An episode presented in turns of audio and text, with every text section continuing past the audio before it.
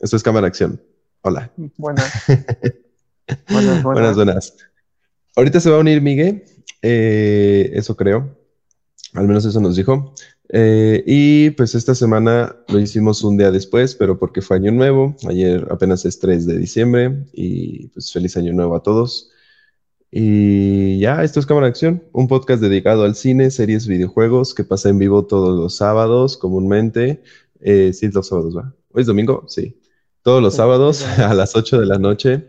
Este, y pues me presento, yo soy César Cortés Magaña, me pueden encontrar como Cortés Maga en Twitter, Cortés Maga 28 en Twitter, que es ahorita donde estoy un poquito más activo, he estado viendo y compartiendo noticias. Y pues estoy con Chora. Si quieres presentar. Bueno, soy José Chora, estoy con José Chora en todos lados y pues nada, vamos a empezar.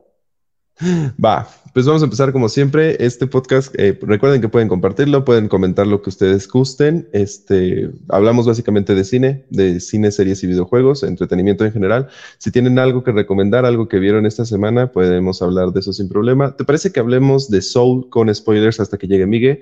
Y también le preguntamos si vio Wonder Woman, que es de las últimas películas que salieron. Y eh, por lo mientras empezamos con lo demás que vimos nosotros, ¿va? Si quieres, empiezas tú. ¿Va? ¿Quieres empezar yo? Sí, por favor.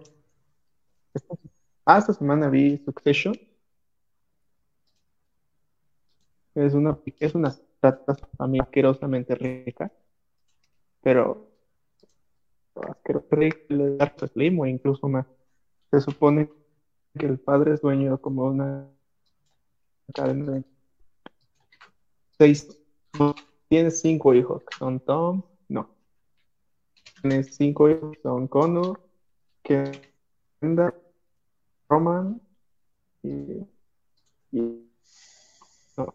El chiste es que esta familia está luchando porque el padre se va a retirar de esta compañía, o eso planeaba, pero todos tienen sus intereses en esta compañía. Uno quiere ser el que sube al poder, los demás quieren seguir siendo parte de esto porque pues, al final es algo que los beneficia. Pero la serie es muy buena. Es, si te gusta el estilo de como de Suits, de personas ricas resolviendo problemas y que a veces no les sale bien, es algo más, más o menos. Y también si te gusta el estilo de cámara como de, de Office o como Familia Moderna, que a veces hacen zoom o cámara en mano, también tiene. Como tipo documental. Pero sí. Ándale, es documental, sí, pero básicamente trata de ser una familia rica quiere el poder y quiere mantener su dinero. Y lo gracioso de esto que entonces a veces se convierte en una comedia, pero con drama, con tragedia. Y, y creo que ya es todo. Ah, no. Algo importante de esta serie es que va muy lento. No empieza de golpe como otras series que desde el primer capítulo te atrapa, sino que tienes que tener un montón de paciencia por todos los capítulos porque en cada capítulo va avanzando cada vez más y más se pone más interesante. Entonces, si tragas las primeras tres horas de los primeros tres capítulos, el ya todo empieza a ponerse mucho mejor. Pero sí es una, una serie bastante lenta. Cool. Cool, cool, cool. Eh, ¿Sabes cómo me suena? Bueno, es que dices que es, eh, no la he visto. Eh, lo que acabo de ver es que es una serie que está en Amazon, es de HBO. Eh, bueno, también está en HBO, obviamente. HBO hace unas series súper buenas. Este, no la he visto, la voy a ver, pero me suena mucho como esta serie que se llama eh, Arrested Development, pero sin tanta comedia. Arrested Development es una serie igual de millonarios, eh, teniendo sus problemas. Es de una familia multimillonaria que perdió todo el sustento porque metieron a la casa arrestaron a su, al jefe de la familia y eh, pues se la tienen que ver como en problemas, pero de millonarios, ¿no? Pero es una comedia, o sea, súper cabrona, o sea, es pura comedia esa. Y esta me imagino que es como comedia combinada con drama. Es más drama que comedia. Digo, es como su, que a veces tiene momentos de, comedia, pero casi no. La, la, risa está en ver cómo las personas les salen sus planes algo, el algo, lo, lo, hace y ni siquiera le sale. Entonces es lo chistoso, ver cómo gente rica quiere algo y no lo cumple. Claro. entendemos. ¿Qué onda, amiga? ¿Ya llegaste? Estábamos hablando de Succession, una serie de Amazon, bueno, de HBO, pero la encuentras en Amazon. ¿La has visto? No, no la he visto. No te preocupes. Pues va. Eh, Me trabé. Sí, yo también, de hecho. Es que creo que es el internet lo que se está fallando ahorita. No sé qué está pasando. Eh, bueno, ¿sí me escuchan bien? Sí. Sí, yo sí. Sí, ya. Ok, entonces, entonces ya, creo que se ya regresó. No sé qué onda, este, pues yo no la he visto, te digo, pero la voy a ver. Se ve buena, se, se, se ve buena. Se me hace igual como Sweets, básicamente. Que Sweets no tiene mucho que la vi, no la vi completa, la estaba viendo mi suegro y, y por ahí pues medio vi algunos capítulos, pero sí me interesó en algo. Sí, yo sí vi todas las temporadas de Suits, Es pero esta serie es mucho más, mucho más lenta, porque desde el primer capítulo de Suits eh, eh, empieza lo interesante, que es que, ¿cómo se llama el que no es abogado? Eh, ah, el que, el que hacía los exámenes en Harvard, que era súper inteligente. Ajá, No me Ajá, acuerdo ¿cómo se llama. Al cuando lo meten a la cárcel, ¿no? ajá, cuando lo están persiguiendo, eso es lo interesante. Aquí en Succession no pasa nada de todo, todo va muy, muy lento y son capítulos muy largos. Pero sí, si le tienes paciencia, se va a poner bueno. Ajá. Cool, cool, entiendo, entiendo. Eh, pues yo vi una serie, sigo, sigo yo, rápido, y ahorita seguimos con Miguel. Y dime, Miguel, ¿viste Soul? Para que hablemos bien. Sí, ya la vi. La vi dos veces. Y va, pues va, bueno, hablamos de una, esa. eh, una película. Va, va, va, va. Ahorita, ahorita, espera, va. A mí se me hizo una película buenísima, pero ahorita hablamos de ella. Ahorita con spoilers y todo el asunto. Sí, sí, sí, sí. Pero ahorita, ahorita hablamos de ella. Este. Mien- Mientras déjenme, hablo de eh, una peli este, que vi justamente. No, no es una peli, es una serie documental que este, se llama. eh, ¿cómo se llama? Fórmula 1 Drive to Survive, eh, conducir para sobrevivir. Y básicamente es una- un documental de los Fórmula 1 y de cómo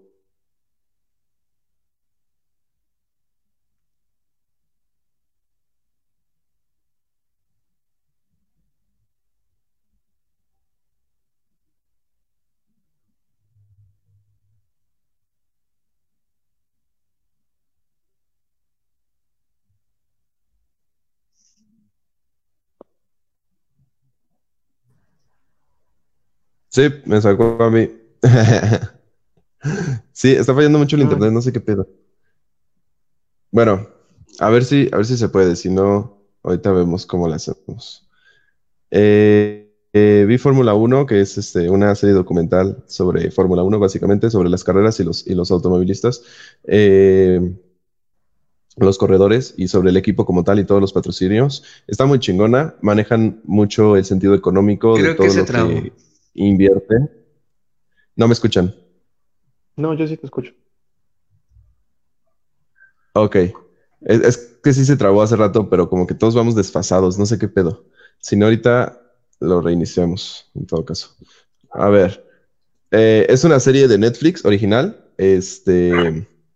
El reparto, pues básicamente son los corredores, que entre ellos está Luis Hamilton, Daniel Ricardo, Sebastián Vettel, que son así, o sea, son corredores de Italia, de Estados Unidos, de Francia. Este, sale, hay un capítulo específico de México, del corredor de aquí de México, que es este Alberto Guess, creo que se llama. Este, pero eh, lo que más me, in- me interesó de esta serie es eh, todo el dinero que se maneja.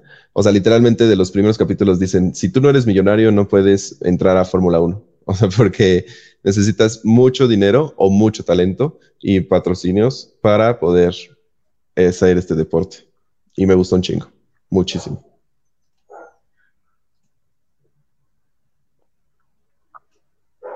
Y así. Suena muy interesante. De hecho, todo el, todo el tema de la Fórmula 1 siempre es como apasionante. Creo que desde que vi la película de Ford contra Ferrari, ahí te das cuenta, ¿no? De, de lo interesante que puede llegar a ser la, las carreras de autos. A mí me llama la atención. Y es que, claro, porque desde que lo ves como se te hace bastante sencillo, pero en realidad no lo es. A mí me llama la atención del dinero, de cómo mucho, como dices, que en México creo que solo hay uno, o eran muy contados los corredores, porque justamente los niños que quieren ser corredores necesitan un montón de dinero desde que practican en los pocars hasta que van subiendo y subiendo a hasta la Fórmula 1, que es muchísimo dinero. Sí, sí, exactamente. O sea, ahí literalmente lo dicen los, los jefes de mecánicos, todos los dicen. O sea, es como de, si quieres entrar a este negocio, necesitas mucho dinero o familia que ya esté en el negocio o eh, tener patrocinios. O sea, el de México no tiene, o sea, sí tiene dinero, tiene bastante dinero el, corredor, pero lo patrocina este, ¿cómo se llama este vato? El, eh, Carlos Slim, con Telmex y todo el asunto, ¿no? Entonces, pues ahí es donde le meten dinero, en realidad. Sí. Está muy interesante. Sí, sí, sí. Pues yo vi esa. Eh, si quieres, hablamos de otra cosa que hayas visto, Miguel, y ahorita eh, la siguiente hablamos de Soul, así explícito. Va, muy bien, me parece bien. Pues esta semana estuve viendo la, estuve haciendo un repaso de la filmografía de Tarantino y eh, estaba viendo, volví a ver la película de Django desencadenado. Y entonces me dieron ganas de empezar a ver western. Y empecé a ver varias películas de western que están disponibles en, Netflix eh, y algunas que, que no lo están. Y de todas las que más me, llamaron la atención es, es este, la de Dollar Bucato de Clint Eastwood, que es un spaghetti western bastante antiguo, pero que tiene muchas similitudes con la película de Django desencadenado. Entonces, eh, siento que el género western es un género que nos falta como explorar. Siento que la gente en México no, no ve suficientes películas de vaqueros. Por cierto, que hay buenas películas de vaqueros mexicanas. Son pocas, pero, pero hay buenas películas eh, mexicanas de. Y eh, es un género que yo creo que podríamos seguir explorando, aunque ya sea un género en desuso. Dicen que en algún momento las películas de vaqueros llegaron a ser como las películas de hoy en día de superhéroes, ¿no? Que acaparaban las taquillas. Y eh, eso es lo que vemos hoy con las películas de superhéroes. Pero Ah, hubo una época donde las películas de vaqueros o los westerns eran lo que acaparaban las taquillas. Y con Django desencadenado, Tarantino mostró una forma de hacer un western actual y bastante divertido.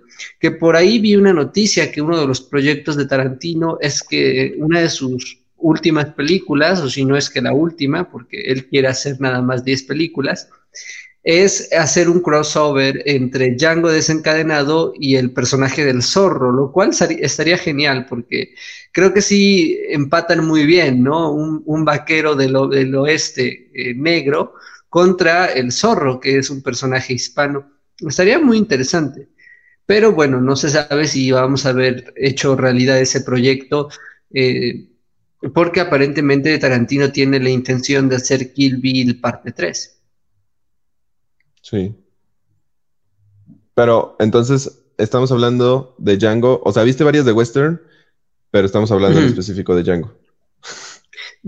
Sí, ah, claro. Vi, vi, varias películas de western, pero la que más me gustó de las que vi fue Django y Un dólar bucato.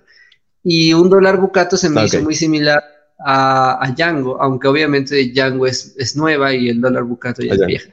Pero lo interesante es eso, que quería comentar que Tarantino en algún momento tiene pensado hacer ese crossover y de ser realidad, pues yo creo que estaría genial. O sea, las películas de Antonio Banderas del Zorro nunca me parecieron fantásticas, o sea, nunca me encantaron, pero tampoco son malas películas, de hecho son bastante entretenidas.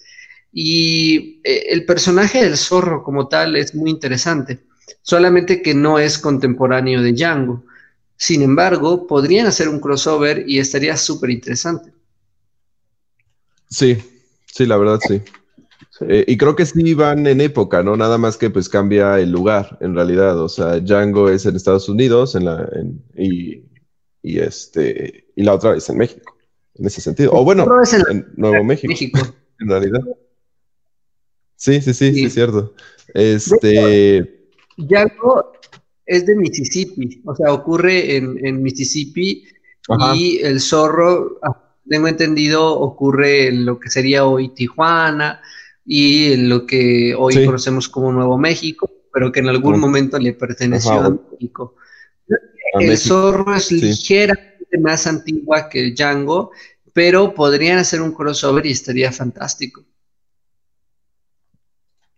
Sí, cool, cool. A, mí Django es de, mis favoritas. De, uh, más dos, Tarantino, la que más me gusta de Western es Los Ocho Más Odiados. Uy, sí. Que son todas estas personas que sí, a mí también me encanta. Casa, en el invierno y En la casa, por la tormenta. Ajá. Sí. Creo que me gusta más incluso que sí. por todo el tema de los diálogos y toda la historia que se va formando y las acciones que se van formando dentro de la casa y cómo termina la película, que terminan como todas las películas de Tarantino. Pero se me hizo mucho más interesante, bueno, no interesante, me gustó más, este, los ocho más odiados a mí. Sí. Yo siento eh, que son muy... Ay, es que no. Son diferentes, son muy diferentes. O sea, los ocho más odiados eh, quieras o no, Django es un poquito más de acción que, los ocho más odiados. Los ocho más odiados son muchísimo más. o sea, todo pasa con respecto al guion y a los diálogos que hay, en realidad.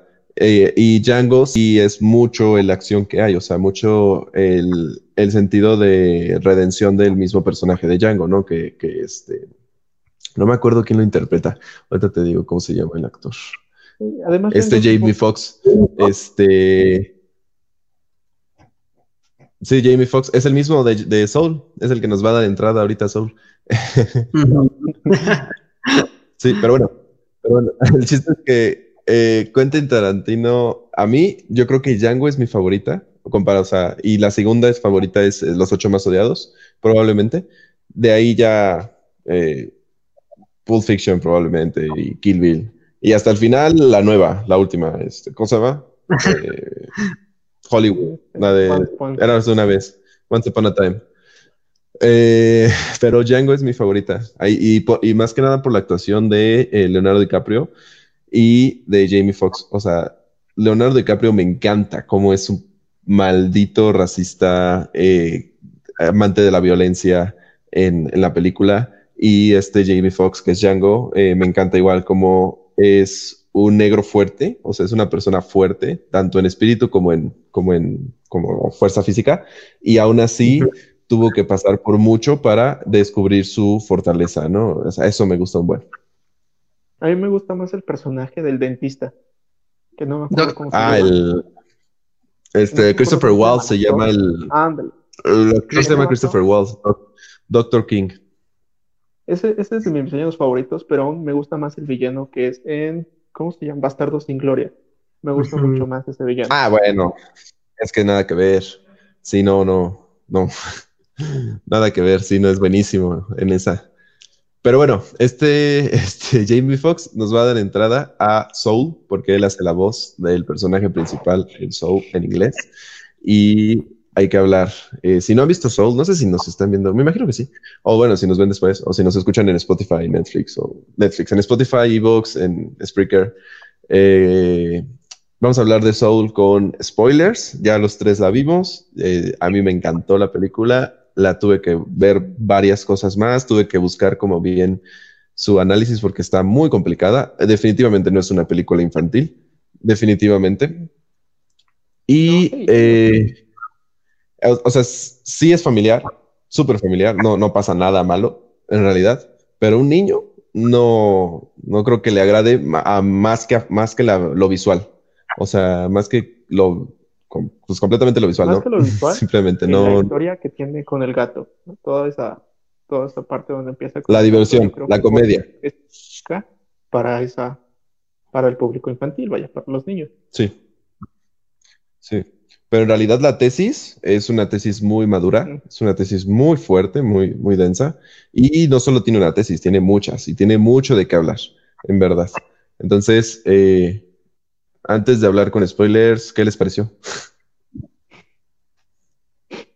¿Quién empieza? ¿Puedo yo empezar? Sí, sí, sí, dale. Ah, bueno.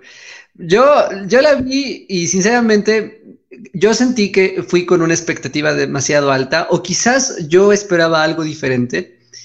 No me decepcionó, o sea, me gustó mucho, pero me dejó pensando, o sea, me, no puedo decir me encantó porque, porque estaría mintiéndoles, o sea, en cierta parte sí me desilusionó algunas cosas, pero me parece una buena película. Creo que hay algo que admirarle y es el hecho de que a diferencia de Inside Out o de Coco, que son películas que apelan mucho a la emotividad del espectador, esta de Soul es más cerebral, es más eh, reflexiva, te, te, invita a pensar, no te, no te invita a llorar, no te invita a sentir. Y por ese lado, pues me gustó pero también siento que hay una diferencia entre la mitad de la película, la primera mitad que es bastante, bastante profunda y complicada, y después como que de la mitad al final se vuelve una película un poco más convencional y empieza a repetir clichés de otras películas de Pixar. Sí. Creo que César se fue, ¿verdad? Se desconectó. Creo que a mí se me trabó. ¿Cómo? Creo que ese se me trabó.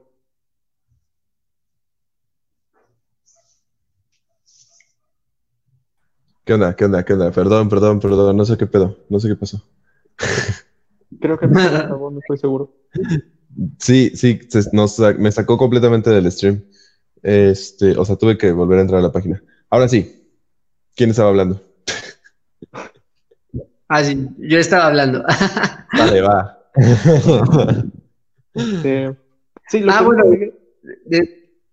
Ajá. A mí también me pasó lo que dijo Miguel. Al principio empieza una película muy buena, que es lo que Pixar tenía, nos tenía acostumbrados con películas como Wally, que la, primera secuencia de Wally con la, con la cucaracha es, es muy bonita y se me hace lo mejor de la película. Igual con no, los primeros minutos de la película, la historia que nos cuenta es muy bonita, es lo que verdaderamente te hace llorar de la película de Op. En Soul pasa lo mismo y también a mí me perdió a la mitad. Cuando aparece el gato, a mí me perdió, pero me recuperó cuando va al cuando va a la peluquería y cuando va con su mamá.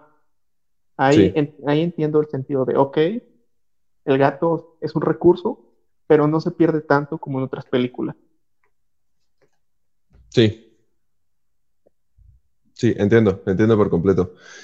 Yo sí, pienso lo mismo. El inicio está impresionante, o sea, el inicio está súper bien, pero súper, los primeros 20 minutos tal vez, hasta, hasta, como dices, hasta cuando regresa, este, y no sé si les pasó a ustedes que el personaje principal les cayó mal. O sea, a mí me cayó súper mal el personaje principal.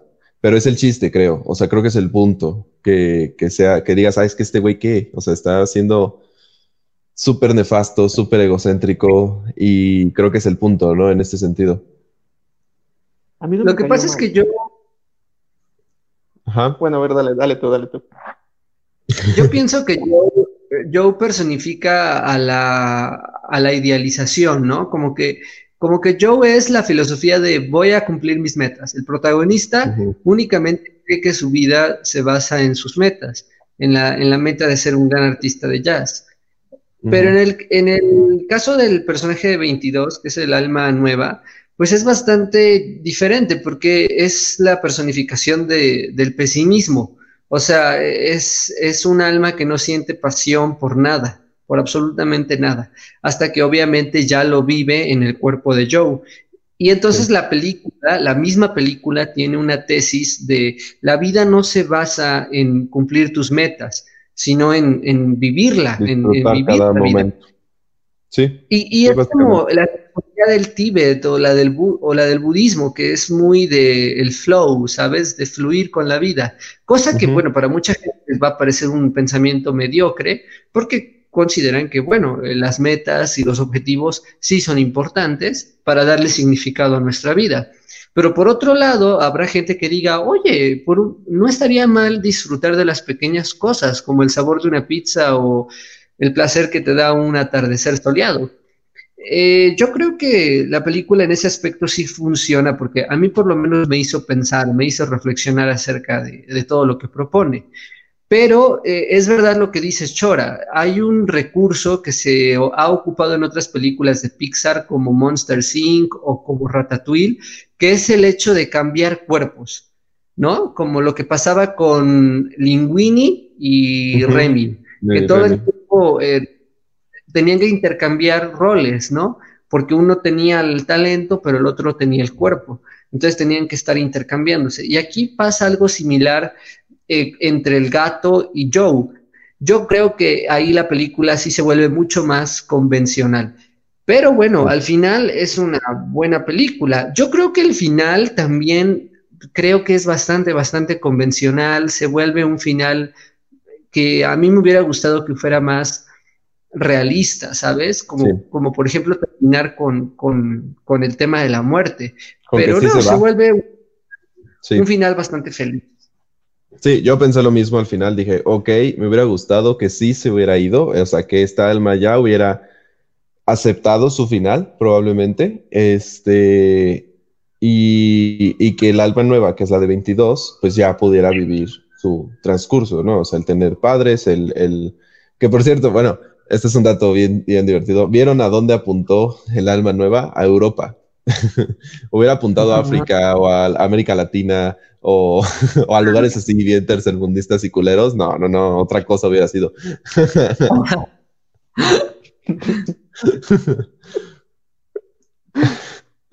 Pero bueno, el punto es que a mí me gustó, se me hizo muy convencional, pero me gustaron el, me gustó el tema de el sentirse en el espacio astral hasta cierto punto. O sea, esta película toca mucho ese tema del espacio astral y de los y de las almas perdidas o de los de los entes oscuros. Este, no, no pude dejar de pensar en, en todas las personas que que han o consumido DMT o, este, o consumido salvia o esas madres, este, que, que algunas son rituales este, meramente eh, indígenas es, y no pude dejar de pensar en todas las escenas donde están en el espacio, que están las almas eh, en su concentración máxima, se podría decir, ya sea los equipos en su deporte, ya sea los músicos, ya sea los bailando, ya sea el vato haciendo su malabares, que él estaba en paz pura con su ser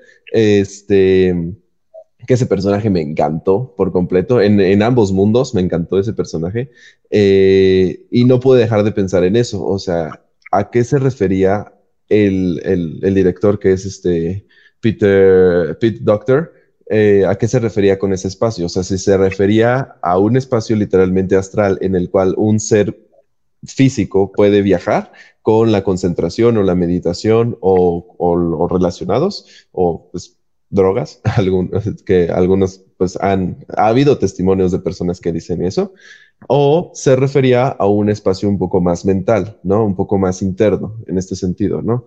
Eh, me dejó mucho esa duda. Mucho Yo creo que sí se refería a los ¿no?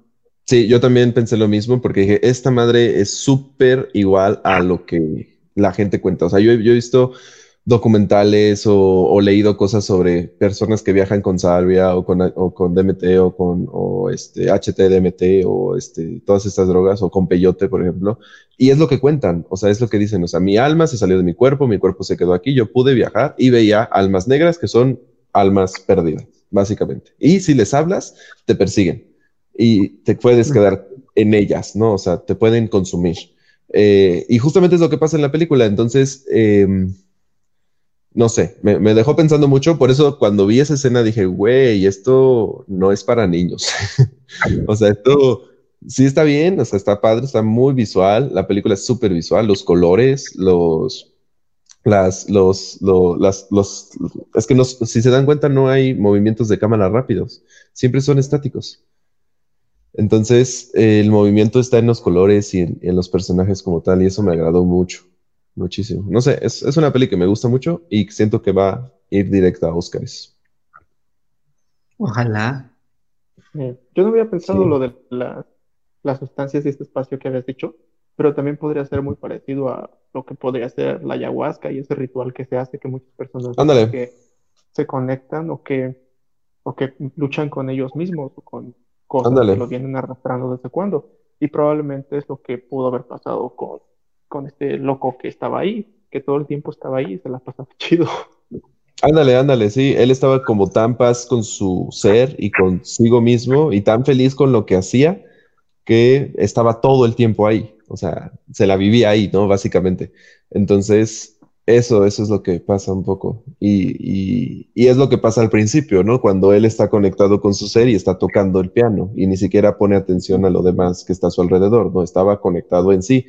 O, o lo que le pasa a la chava, ¿no? A la, a la, a la trompetista o, o a los equipos, o sea, pasa en todo en realidad, puede pasar en meditación, puede pasar en, en, en una lectura, si estás concentrado en tu lectura, puedes, puedes estar en eso. Y creo que es algo así, o sea, está, está muy cabrón y creo que es Que un la- tema que me gusta. Ajá, Que en la película le llaman The Zone, ¿no? ajá, The Zone, ándale, ajá, la zona, exactamente. Es interesante porque yo pensaba que cuando hablaban de, de Soul, decía, bueno, ok, cuando te mueres, entonces tu alma va a otro plano eh, existencial. Pero en la película de Coco de Pixar también habían abordado el tema de la muerte, ¿no? Eh, lo unían un poco con el tema de la música y con la tradición del Día de Muertos. Pero Sí. creo que llego a la conclusión de que alma y espíritu son dos cosas distintas que en poco se explora más el tema del espíritu y de cómo vives en la memoria de otros, mientras que acá el Sí. alma es algo más ambiguo, porque tú puedes seguir vivo y aparentemente tu alma, como lo dices en a mucha gente que lo ha vivido en viajes astrales, puede estar en otro lugar, en otra Sí. eh, existencia, y tu vida eh, terrenal eh, puede seguir vivo y seguir consciente, entre comillas, pero tu alma en otro plano. Entonces creo que acá en la película sí se explora mucho con el tema del don, porque obviamente Joe Sí. tiene un don, pero también con el tema de las drogas y con el tema de la meditación, que muy Sí. bajita la mano, el personaje que hace de, bueno, el que va en el barco y va ayudando a las almas que, que están perdidas, e- es una especie como de, como de hippie, como si estuviera en Sí. un viaje todo el tiempo. Y obviamente que tú no lo puedes separar de, la, de las sustancias. Sí, exactamente, exactamente. O sea, es lo que yo pensé cuando lo vi. Dije, este güey es un hippie. Desde que se ve el barco, el barco viene con banderas de los 60 y tú dices, güey, o sea, este vato está en el viaje todo el tiempo. Eh, pero no solo eso, o sea, por ejemplo, cuando platica con el barbero, que es una de las mejores escenas, que el personaje principal, que es Jamie Foxx, que está en el cuerpo del gato en este momento, se da cuenta que en realidad, pues, no tiene sentido su vida porque no- no- nunca conoció a uno de sus amigos, ¿no? Nunca conoció nada de él, solo hablaban de jazz y qué puta hueva, también solo hablar de lo mismo todo el tiempo, ¿no? Y se dio cuenta que 22 tenía todo lo contrario, ¿no? Se, se- le importaba la vida de los demás y, y el barbero estaba en paz igual consigo mismo, porque le dice, ah, oh, perdón, nunca conseguiste tu objetivo, que era, no me acuerdo qué era, creo que era Ser veterinario. Ándale. Ajá. Dice, nunca conseguiste tu objetivo. Y le dice, no, pero yo no vivo triste, yo estoy feliz aquí, o sea, y hago, hago más bello a las personas y madres así, ¿no? O sea, como que él, él igual estaba en su, en su estado emocional o en su estado, pues, espiritual hasta cierto punto, eh, pues en paz, ¿no? Y como dices, eh, Coco y Soul no tocan el mismo tema. Coco es más como de el recuerdo que te tienen eh, las personas eh, vivas, de el recuerdo que tuvieron de ti vivo, pero el alma como tal, eh, pues de hecho lo vemos en los primeros, en las primeras escenas de Soul. Ya estaba formada desde antes de llegar al cuerpo, ¿no? Entonces es algo diferente. Sí. Y de hecho se conecta mucho con Get Out. Báchora. Una de las partes que, que acabas de decir, que es la de la barbería, es muy interesante porque cuando, porque hay una serie que se llama Dentro de Pixar o De Inside of Pixar, Ajá, inside- Ándale. inside. Y el primer Sí. capítulo justamente hablan de Soul, del escritor que trabajó en esta película que es afroamericano. Y él decía que para poder representar a Joe como un verdadero afroamericano tenía que haber ciertas cosas.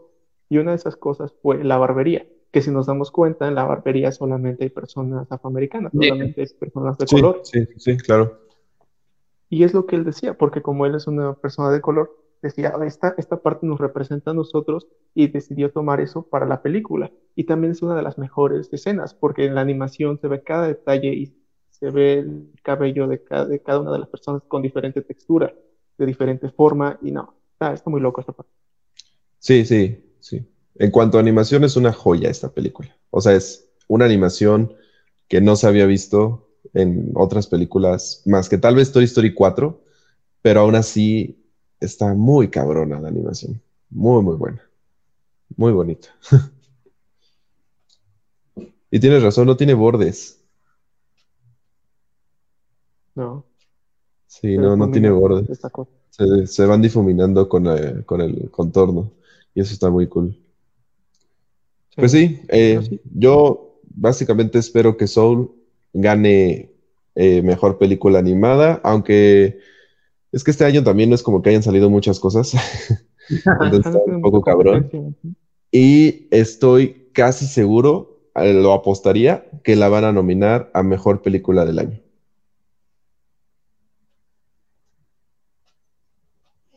Sí. Pues si la nominan, tendría todo para ganar. Sí, sí, la verdad sí. Ves que a los Oscars les encanta premiar lo políticamente correcto y pues esta película no solamente es buena en lo que sino que también habla de racial, en este caso los negros. Sí. sí, sí, sí, por completo, por completo. Al final eso a la academia le encanta. Sí, sí, sí, o sea, yo digo que sí va a estar nominada. ¿Quién sabe si gane? Quién sabe si gane. Eh, dicen que Mark, eh, esta peli de David Fincher eh, de Netflix, es igual está pegando muy cabrón para nominaciones. Y algunas de Amazon, que este, creo, que se llama Mark. Ahorita te digo cómo es este, la película, pero no sé si sí se llama así. Sí, la película se llama Mark. espera, no estoy seguro si sí es esa. O Mank. Mank, Mank, se llama Mank. Ajá. La voy a Sí, sí es de David Fincher. Sí es de David Fincher, la dirigió David Fincher y el guion lo hizo su papá, de David Fincher. Entonces, yo no la he visto. Eh, me ha dado hueva porque es en blanco y negro. Es sobre los años de la época dorada del cine en Estados Unidos. Dicen que está muy buena. Es, es justamente sobre...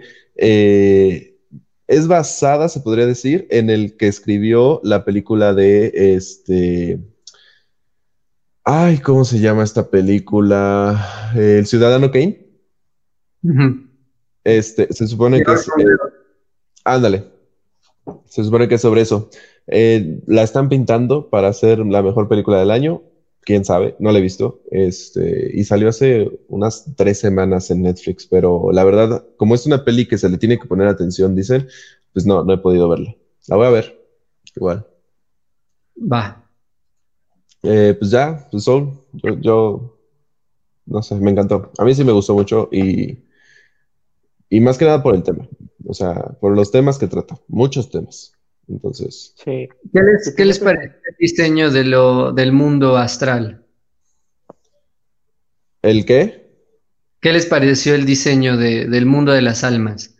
De ah, del Mundo. Está muy bonito. Ok. O del cumple con su objetivo por completo. Mira, la línea donde van al otro lado, se podría decir, donde ya murieron, está, está cabrona. O sea, te da ansiedad, pero también te da paz al mismo tiempo. Eh, y el mundo de las almas nuevas es súper tierno, es súper, eh, o sea, es, todo esponjoso, es todo kawaii y está bien, es eso, justamente son almas nuevas. Y el mundo de las almas perdidas es todo lo contrario. Entonces, es, es, este, es como un desierto, ¿no? Es, este, eh, como si estuviera desolado por completo, como si no hubiera vida alguna. Y, eh, o sea, cumple, cumple por completo. Los tres escenarios de las almas, mis respetos. A mí se me, como les decía hace ocho días, me hacía absurdo que gente se ofendiera por eso, porque el mundo donde las almas se van era muy, muy subjetivo. Nada más era una luz intensa y, y una zona muy oscura, entonces por eso se me hacía absurdo que gente se ofendiera. Se ofendieran. Porque, porque, es muy subjetivo, le puedes, dar, le puedes dar tus creencias o lo que tú pienses. Cualquier significado. Ajá, y lo y, pero el mundo de las almas nuevas fue el que más me gustó. Está muy tierno y cumple porque al final son pequeñas, como bebés o niños que están por ahí jugando. Sí, sí, por completo. A mi parecer todo es como muy abstracto, ¿no? Porque las criaturas que cuidan a las almas se parecen mucho a las, a las figuras que pintaba Picasso. O sea, se ve todo extraño, todo es demasiado abstracto, no tiene forma. De hecho, el que, la, el que persigue a Joe en la Tierra para traerlo de nuevo, eh, ¿qué forma tiene, no? Es como un inspector, pero es bastante abstracto su, su forma, no lo puedo describir. Entonces, eso se me hizo muy interesante. Pero siento que sí se conecta con Inside Out, ¿no? ¿Se acuerdan de Inside Out cuando Alegría va al centro de control y saca unos documentos y a Tristeza le pregunta, ¿de dónde vienen esos documentos? ¿no? Que ella le dice, no, son los manuales, los instructivos, no sé de dónde me los manden, pero vienen con, con la mente. Como si, y se asemeja mucho a los archivos que aparecen en Soul, donde el inspector busca el expediente de Joe. ¿no? Entonces, de alguna manera, la mente, las emociones tienen mucho que ver con, con cómo el alma fue estructurada en el, en el gran más allá, ¿no? Sí, sí, yo también pensé lo mismo, lo mismito pensé. Y eh, es que hay muchas cosas, o sea, por ejemplo, cuando vi la primera escena, bueno, las de las primeras escenas que son cuando ya llega que está muerto y se ve la pared blanca, el cuadrado blanco y la línea, yo dije, güey, yo quiero ese cuadro. O sea, un cuadro así en mi habitación, a su madre, me va a hacer reflexionar todos los días. Entonces, eh, esa escena me encantó y otra escena que me gustó un chingo es la combinación de animación 2D, justamente cuando él está cayendo. Esa, ah, esa, eso me encantó. Y ah, algo que quería comentarles. Este tipo de animación yo creo que va a ser el siguiente plano en animación. O sea, ahorita ya llegamos a animación hiperrealista con esta, eh, El Rey León 2, que es un tipo de animación muy aceptable. A mí no me gusta, pero muy aceptable. Y eh, yo creo que la animación psicodélica va a ser la siguiente en el plano de la, del cine. Que es este tipo de animación. Sí, más abstracto, ¿no? Más impresionista.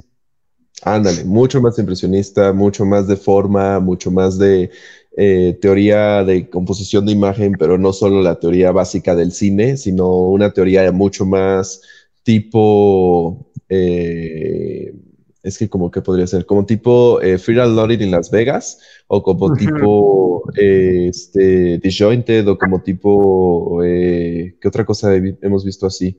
Es que hay, muchas cosas así, pero son como poquitas. Y yo creo que ahorita, como Pixar puso esto, va a dar el vuelte hacia eso, hacia ese tipo de animación.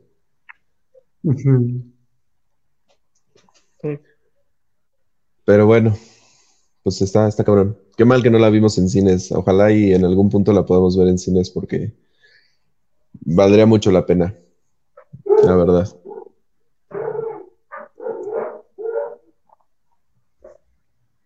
Pues ya terminamos con Soul. ya no hay nada que decir. Pues no, solamente si, si te llegas a meter bien en la película y a conectar con el mensaje, pues no te das cuenta de ciertas cosas, ¿no? Por ejemplo, de que le, por qué el alma del gato se supone que fue el más allá y después regresó. O por qué cosas como, por qué ciertos gustos en, eh, en la zona de las almas sí se pueden, por ejemplo, el tacto no se puede, pero el oído sí se puede. O cosas ah, como si... ¿Mm? O cosas como si los entes estos monstruos eran los seres más poderosos o las cosas más avanzadas de la Tierra, ¿cómo no sabían que Joe no era, no era Joe, sino pensaron que era el doctor no sé qué? Sí, sí, sí, claro. Cómo no, sabían? sí, o sea, y cómo no, sí. Y cómo no sabían que después se fueron a la Tierra y cosas así. Si, te metes bien en la película, pues no te das cuenta de eso, pero... sí, ajá, tiene, tiene algunos fallitos por ahí, sí. Pues sí. Tiene varios huecos argumentales. Pero lo del gato hay una teoría. Dicen que es porque los gatos tienen siete vidas. Bueno, Siete la- vidas. la humana. Yo pensé Entonces, eso igual. el alma del primer gato que vemos, que va con un color distinto a las demás almas porque lleva varios colores, no es azulito como las demás, pues es a lo mejor un alma de las siete que tiene el gato. Por eso cuando 22 eh, regresa al, bueno, los dos, tanto Joe como 22 regresan al otro plano, el gato sigue vivo. Sí. Yo también pensé lo mismo. Dije, ah, bueno, pues el gato tiene siete vidas, se llevó una de sus vidas, ¿no? Eh, pues, eh, pero sí, tiene huecos argumentales. Yo también pensé lo mismo en el sentido de, ajá, ¿y cómo estos güeyes que son los que controlan el mundo de las almas no saben que él, pues no era esa persona o no era esa alma en específico, ¿no? Se supone que eran uno mismo, todos, ¿no? O sea, se supone que todos los, los, las lucecitas, que no me acuerdo, tienen un nombre en específico, creo que Jerry. Jerry. Todos los Jerrys eh, son uno mismo, se supone que es energía pura. Eh, pero pues sí, sí tiene sus huequillos, aunque pues sí, si te metes en la película no lo notas. La verdad. Pues cool, cool, cool, cool. ¿Alguien pudo ver Wonder Woman? ¿Viste Wonder Woman, Miguel? No, no la pude ver, pero lo No haré en problema, las... no. Yo vi puros resúmenes y reseñas. No, eh, pues si quieren, si la van a ver o si no, no pasa nada. Eh, si la ven en la semana, no, pues Mira, ya si quieres, mejor habla tú, porque lo que pude ver es que no está muy buena. Es que Wonder Woman 1 era acción con poquito romance, ¿no? O sea, con poquito romance de eh, esta Diane con el vato, que no me acuerdo cómo se llama. Y Wonder Woman 2, que es 1984, es romance con esto de acción. Entonces, ahí es donde choca. La primera escena es una joya que se liberó, por cierto, HBO la liberó en, en internet, la puede encontrar en Full HD en YouTube. Es la escena donde es niña Dayan y es una joya. La verdad, eso está muy chingón, muy, muy bueno. Pero de ahí para arriba eh, está muy, de, muy, o sea, cae mucho, muchísimo. Y ni siquiera la acabé de ver. O sea, la estaba viendo hace rato. Antes de empezar este stream, la estábamos viendo y íbamos en el minuto, una hora, no sé, una hora 30, una hora 40 por ahí. Y yo ya estaba como de no mames, ya que se acabe porque está de hueva este pedo. Entonces, eh, si quieren verla, o sea, también no está mal. Es Wonder Woman al final de cuentas. Estás viendo a esta Gael Gadot y, y pues estás viendo la acción que tiene con su lazo y esas madres. Pero siento que está muy mágica. O sea, siento que está muy de, ah, pues pasaron las cosas porque sí, y ya. y no sé, eso no me agrada. ¿Y es la misma directora de la primera? Sí, sí es la misma directora.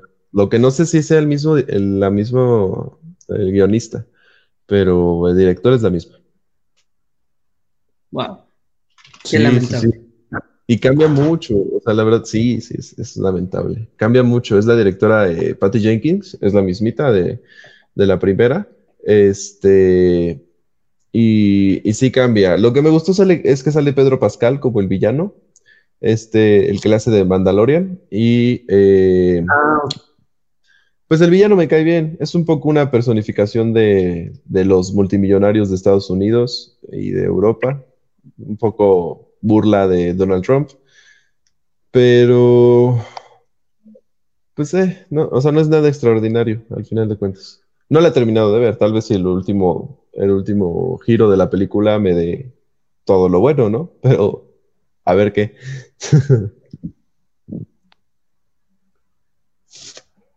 creo que iba a decir algo chora. No lo sé. Ah, no, nada, nada más de la primera secuencia de que había visto que del que había compuesto la música era Hans Zimmer, Ah, que sí, justamente se complementaba muy bien con, con esa escena. sí. Sí, la verdad la primera secuencia está muy buena. Toda la primera escena, muy buena. Sí empieza muy bien la película.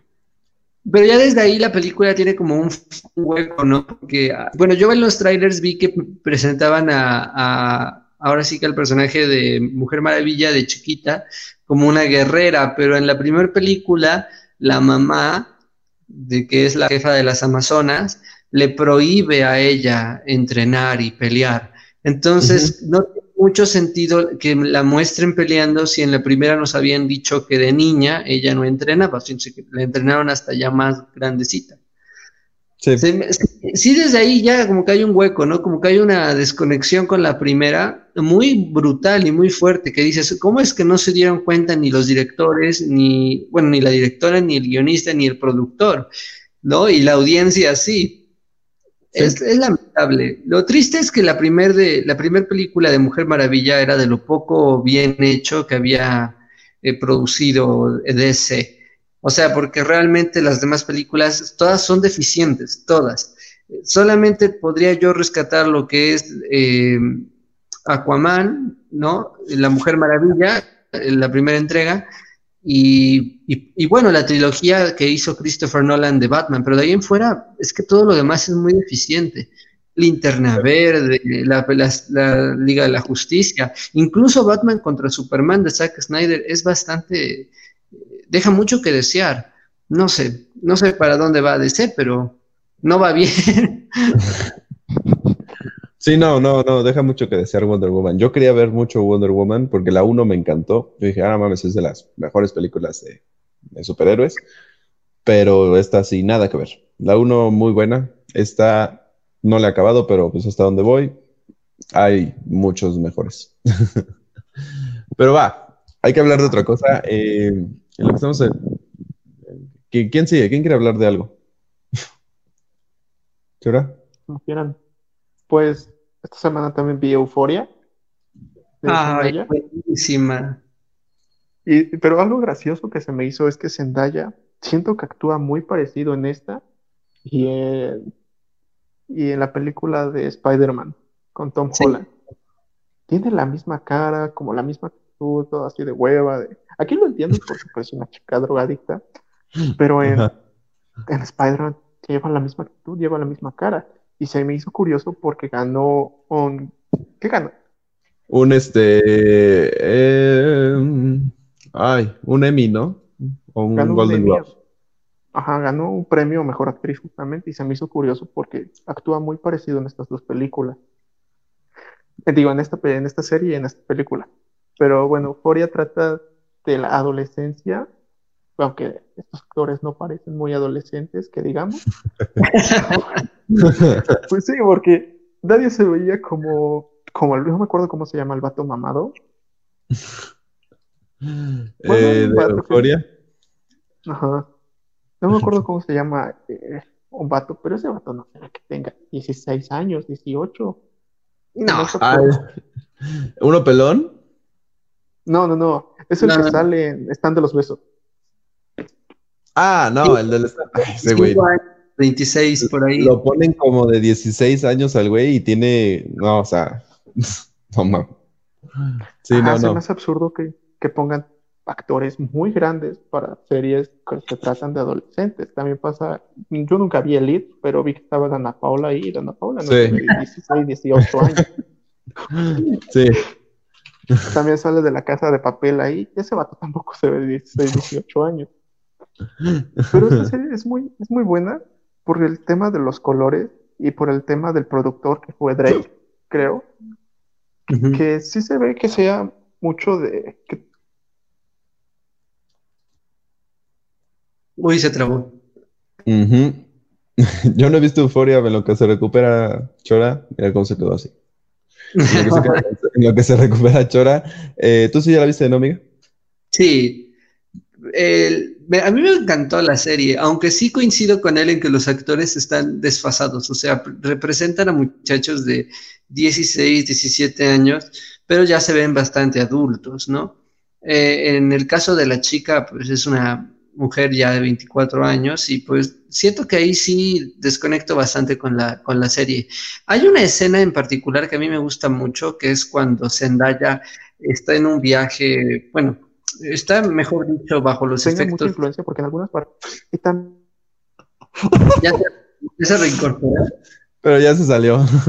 Como que se le trabó y se volvió a meter. Ok.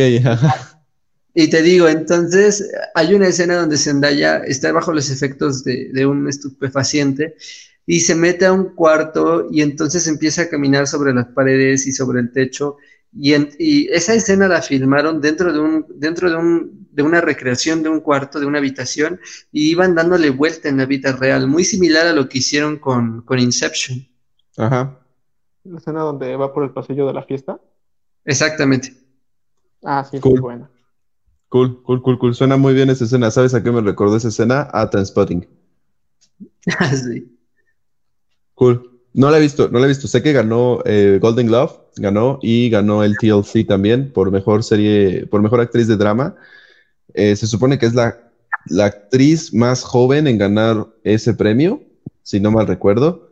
Y eh, por lo que vi en, en algunas críticas, como dice Chora, eh, es la misma actuación que en otras películas, con su cara de, de huele pedo, ¿no? Un poco.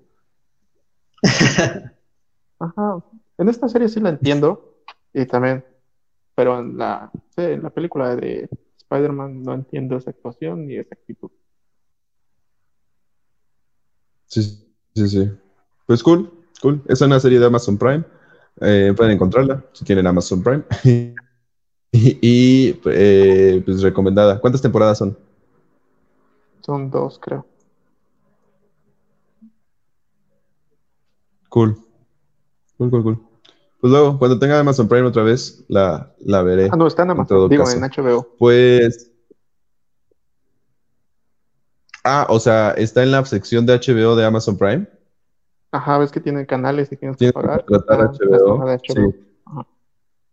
Oh, ok, ok, es de HBO entonces. Ok. Mm, Ojalá ya lleve HBO aquí. Pero bueno. Eh, pues yo voy a hablar de un anime. Voy a hablar súper rápido. Le he visto cuatro capítulos, la verdad.